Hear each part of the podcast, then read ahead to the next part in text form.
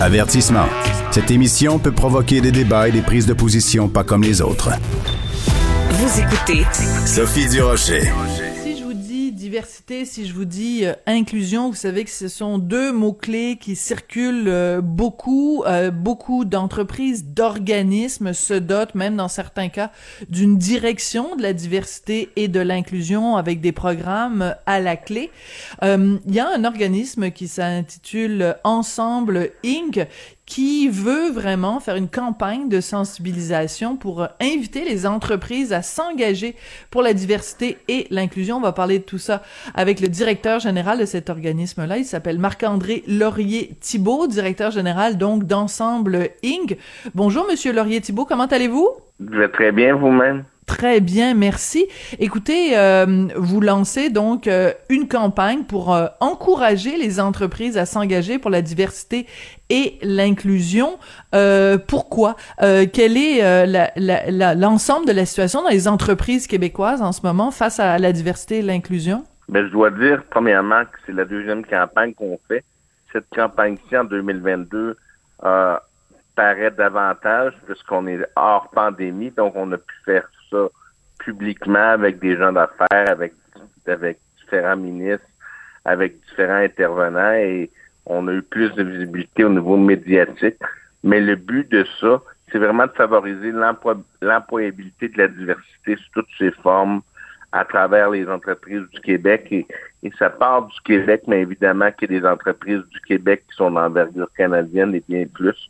L'objectif, c'est de pallier à la pénurie de main-d'œuvre qu'on vit au Québec. Je, voyais justement un reportage hier qui parlait de pénurie de main-d'œuvre. Les gens font appel à des travailleurs étrangers temporaires, ce qui est, pas une mauvaise idée. Mais nous, ce qu'on dit, c'est qu'il y a un bassin important de personnes différentes au Québec qui sont en mesure de travailler présentement pour tout type d'emploi qui ne travaillent pas.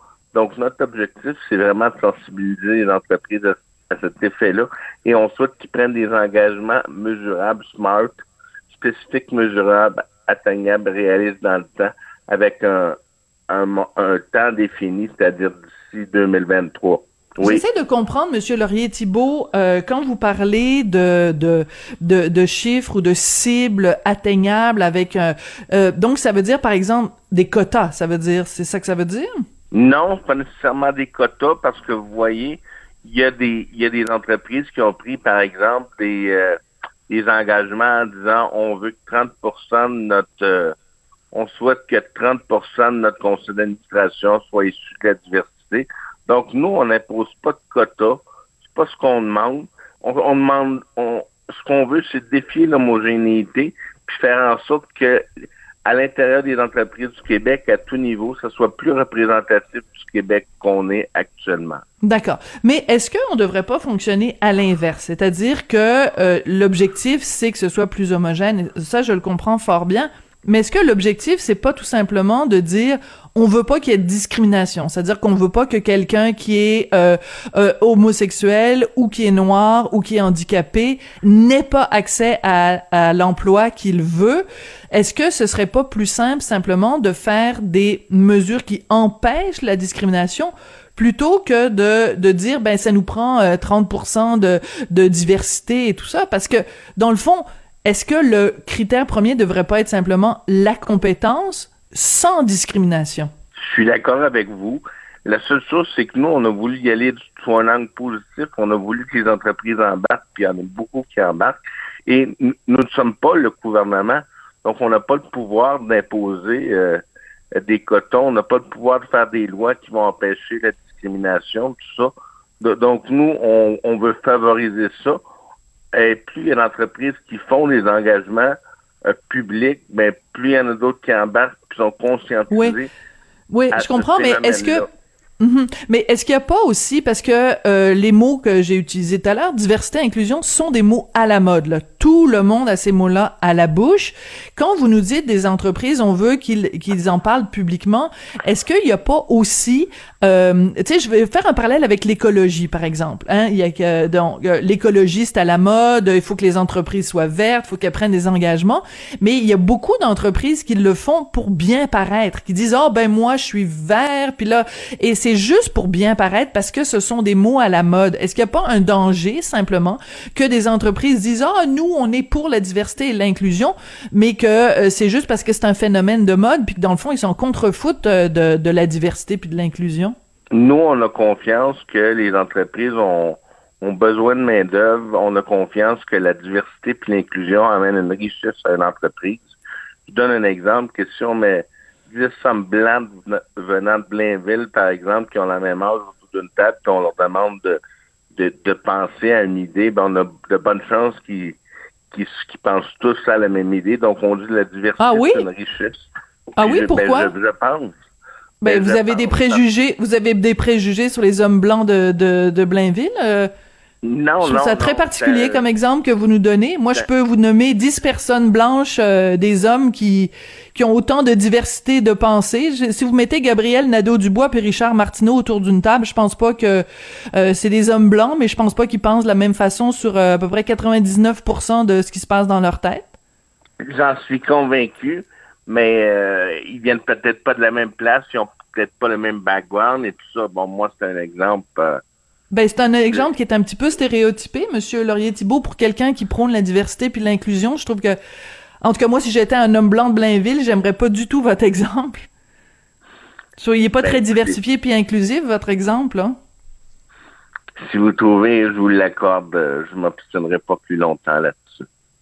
Non, mais vous comprenez ce que je veux dire, c'est que euh, je pense que euh, mon point de vue là-dessus, Monsieur euh, Laurier-Thibault, c'est que euh, moi, je suis contre toute forme de discrimination. Si j'entends parler d'une injustice, si j'entends parler de quelqu'un qui s'est fait refuser une promotion, refuser un emploi, euh, refuser un projet sur la base de un, la couleur de sa peau, deux, euh, ses capacités physiques, euh, trois, son orientation sexuelle, son origine, peu importe, je vais être la première à aller manifester dans la rue, je vais être la première à, à écrire des chroniques euh, pour dénoncer ça, puis à faire des entrevues pour le dénoncer.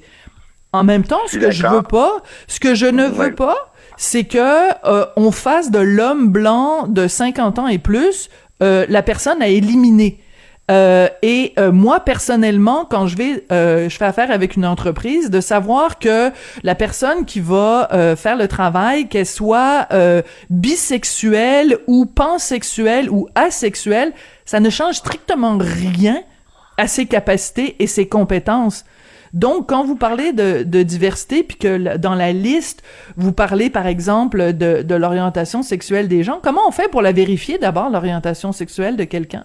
Ben, il y a, y a plusieurs personnes, premièrement, qui s'affichent.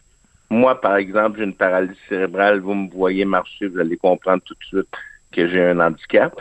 Puis que vous le vouliez ou non, je comprends votre point de vue que vous, vous êtes très ouverte, puis que vous êtes contre la discrimination, mais dans la réalité, dans les chiffres, dans les études, je peux vous en nommer. Par exemple, le gouvernement a mis une loi en place depuis des décennies qui dit qu'il qui doivent embaucher 2% de personnes handicapées dans les ministères et dans les organismes publics. Bon, présentement, ils réussissent pas à atteindre 0.5. Donc, on voit que les gens issus de la diversité ont quand même plus de difficultés à accéder au marché de l'emploi que les gens euh, typiquement qui n'ont pas de différence. Ça, c'est. Il y a une, une étude de l'Université Laval qui démontre qu'il y a eu 2000 CV d'envoyés avec des compétences similaires la moitié se sont identifiés comme personnes handicapées, l'autre moitié non. Mais ceux qui s'étaient identifiés ont été deux fois moins rappelés, alors que eux encouragent qu'on s'identifie. Et on, hmm. rejette encore des CV à cause simplement d'un nom de famille qu'on n'est pas capable de prononcer. Je l'ai vu moi-même en entreprise. Hmm. Donc, on, ne peut pas faire hmm. fi de ça. Là. Je comprends tout à fait. Puis l'exemple que vous nous avez donné, vous, allez, vous, voyez, moi j'ai reçu votre communiqué et dans le communiqué, ça disait euh, Monsieur euh, Marc-André Laurier-Thibault est lui-même issu de la diversité. Je n'avais aucune idée que vous aviez euh, en effet la paralysie cérébrale et je vous je vous félicite justement d'être derrière ce mouvement-là pour pour plus de, de de diversité. Mais vous voyez la diversité dont vous vous êtes issu elle est, elle est identifiable. Vous nous dites, j'ai une paralysie cérébrale. Moi, le, le, le parallèle que je faisais, c'est que quand on parle de diversité euh, et quand on inclut là-dedans, euh, par exemple, euh, euh toute la diversité sexuelle, j'ai un problème quand on fait un parallèle entre quelqu'un qui est euh, handicapé physiquement et quelqu'un qui s'auto-déclare euh, euh, euh bisexuel ou asexuel. En quoi l'orientation de savoir que la personne le mardi couche avec des filles puis le mercredi avec des garçons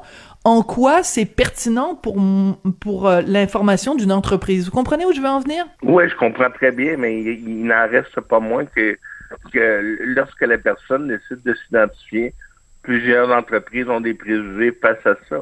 C'est une réalité qui est, qui est prouvée. Puis, euh, écoutez, attendez deux euh, secondes. Il y a des entreprises qui font de la discrimination parce que quelqu'un s'est identifié comme étant euh, deux esprits? Parce que LGBTQ2+, le 2, c'est ça, c'est deux esprits, là. Chez les Autochtones, il y a des personnalités qui sont, en fait, c'est un petit peu l'équivalent de, non-binaire. Donc, vous êtes en train de me dire qu'au Québec, en 2022, il y a des entreprises qui refusent une promotion ou refusent un emploi à quelqu'un qui s'est auto-identifié comme étant deux esprits. Ben, LGBTQ+, oui, j'en suis convaincu. C'est comme là, vous avez parlé des Autochtones, c'est un peu le même principe, là c'est démontré qu'il y a de la discrimination envers les personnes autochtones. Puis c'est plus difficile d'accéder à des postes, à des emplois, à des, des postes de direction, absolument. Puis écoutez, j'ai pas toutes les études devant moi, mais euh, euh, c'est certain que euh, pour, pour ceux qui sont différents, c'est plus difficile. Je, l'ai vécu, moi, comme personne, le parcours de, pour me trouver un emploi, à quel point ça a été difficile. Puis je suis convaincu que avec la formation que j'avais puis les compétences que j'avais, si j'avais pas eu cet handicap-là, ça aurait été beaucoup plus facile de me trouver un emploi. Mm-hmm. Oui, je comprends, je comprends.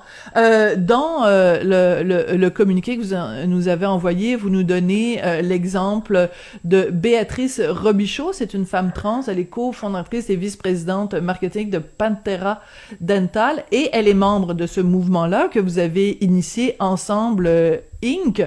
Euh, et on nous dit que dans son entreprise, il y a, je pense, c'est ça, 30% des gens qui sont issus euh, de. Ouais. Dans quelle mesure, par exemple, quelqu'un, euh, les, la communauté transgenre est victime de discrimination dans le milieu du travail? Mais dans la, dans la mesure où on a vu que certaines entreprises, bon, ne permettaient pas Béatrice cofonder l'entreprise avec son frère la diversité, c'est extrêmement important pour elle. D'ailleurs, c'est là qu'on a fait le lancement. Mais on, a vu à travers beaucoup de cas, beaucoup de dénonciations, plusieurs études, que euh, effectivement, lorsque tu te désignes ou, lorsque tu démontres euh, euh, par ton habillement ou quoi que ce soit certains éléments, ça peut être discriminatoire. Les employeurs ne le diront pas nécessairement ouvertement, mais il y a encore des préjugés passent à ça qui vont t'empêcher peut-être de monter les gestions de l'entreprise. D'accord, je comprends. Écoutez, ça a été très intéressant comme euh, comme euh, discussion. Merci beaucoup. Et donc on rappelle que ce mouvement-là, euh, Ensemble Inc, c'est pour encourager les entreprises à s'engager pour la diversité, à l'inclusion, sans les encourager aussi à le faire savoir et à partager cette information-là. Merci beaucoup d'être venu nous parler aujourd'hui. Ben, ça m'a fait plaisir. Merci Marc-André Laurier-Thibault, qui est directeur général de cet Ensemble Inc. et euh, qui lui-même est issu de la diversité, donc euh, euh, avec ce, ce, diagnostic de paralysie cérébrale dont il nous a parlé tout à l'heure. C'est comme ça que l'émission se termine. Merci beaucoup Jean-François Paquet, réalisateur et metteur en ondes. Merci à Mathieu Boulet à la réalisation. Je vous dis bonne journée et je vous retrouve demain.